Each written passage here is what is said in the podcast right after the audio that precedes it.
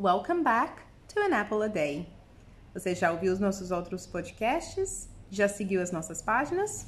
Espero que vocês estejam gostando.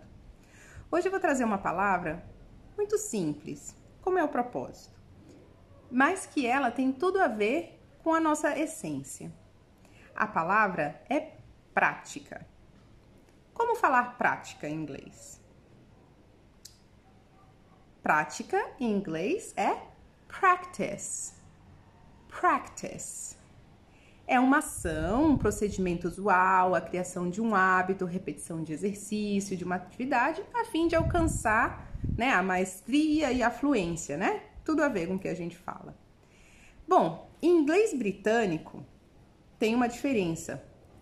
O practice com C é um substantivo e o practice com S é um verbo. Sabemos que o verbo expressa uma ação.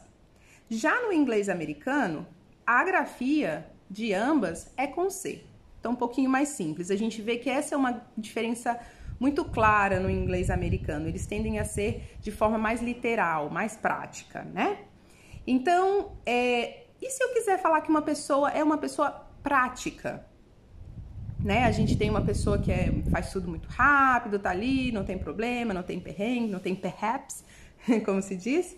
E aí, então, você diz que essa é uma pessoa practical, a practical person, né? Uma pessoa to the point, pragmatic. Então é isso.